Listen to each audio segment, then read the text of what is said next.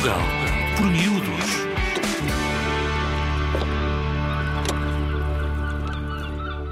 Avançando na história, nas aventuras de Dom Afonso Henriques, que suportando uma espada quase tão pesada como o seu próprio corpo, se afirmou como o primeiro rei de Portugal.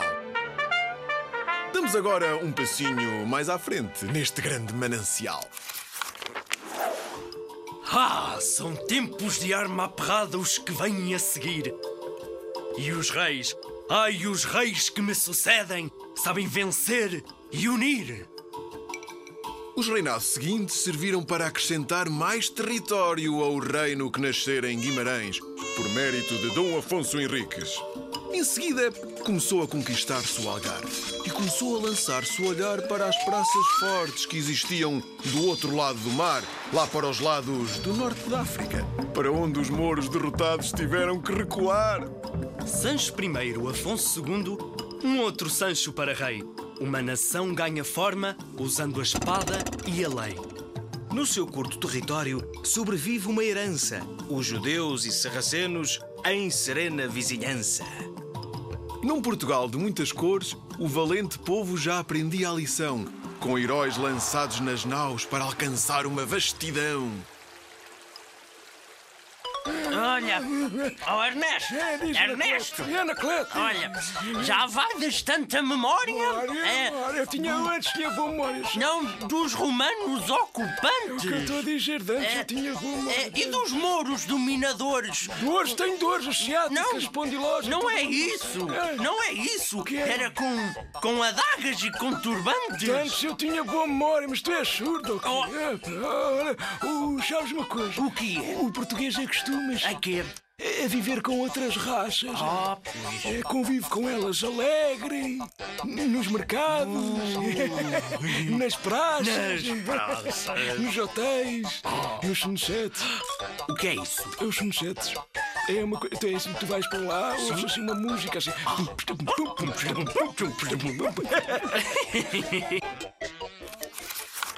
E os reis, os reis que se sucedem dentro de uma dinastia, deparam com a cobiça e com a hipocrisia.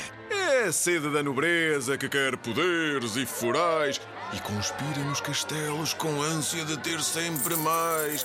É tempo dos mercadores, das feiras, das romarias e dos reis que entre pelejas também escrevem poesias.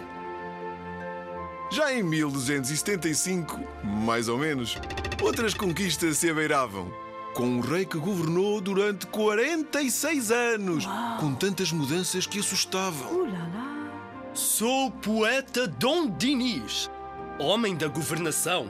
Criei a universidade, pensei na navegação. Dom Dinis surpreendeu. Ofereceu terras para cultivo, mandou plantar o pinhal de Leiria, criou a Universidade de Coimbra. Era grande poeta e reconheceu o português como língua oficial. Um rei conhecido pelo Rei Faz Tudo. Lancei palavras à terra e delas fiz a semente da língua e do comércio que engrandecem as gentes. Ergui castelos e feiras e enfeitei o caminho com pétalas perfumadas das flores e do verde pinho. Também mandei vir um almirante para organizar a frota. Já há pinho para as naus, só falta traçar a rota. Mas nem tudo são rosas. Também há a parte vil entre meus filhos desavindos estalou uma guerra civil.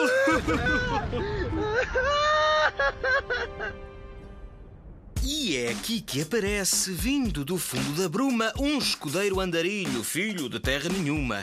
A história não fala dele, e nem podia falar. É um escudeiro inventado que nos irá acompanhar. Num jeito perguntador, há de sair a terreiro para inquirir e perguntar em tom direto e certeiro. Terá Portugal a mais bela história de amor. E deixando já o caminho aberto para de romances e romarias falar, convidamos-vos a um novo episódio a que não vais querer faltar.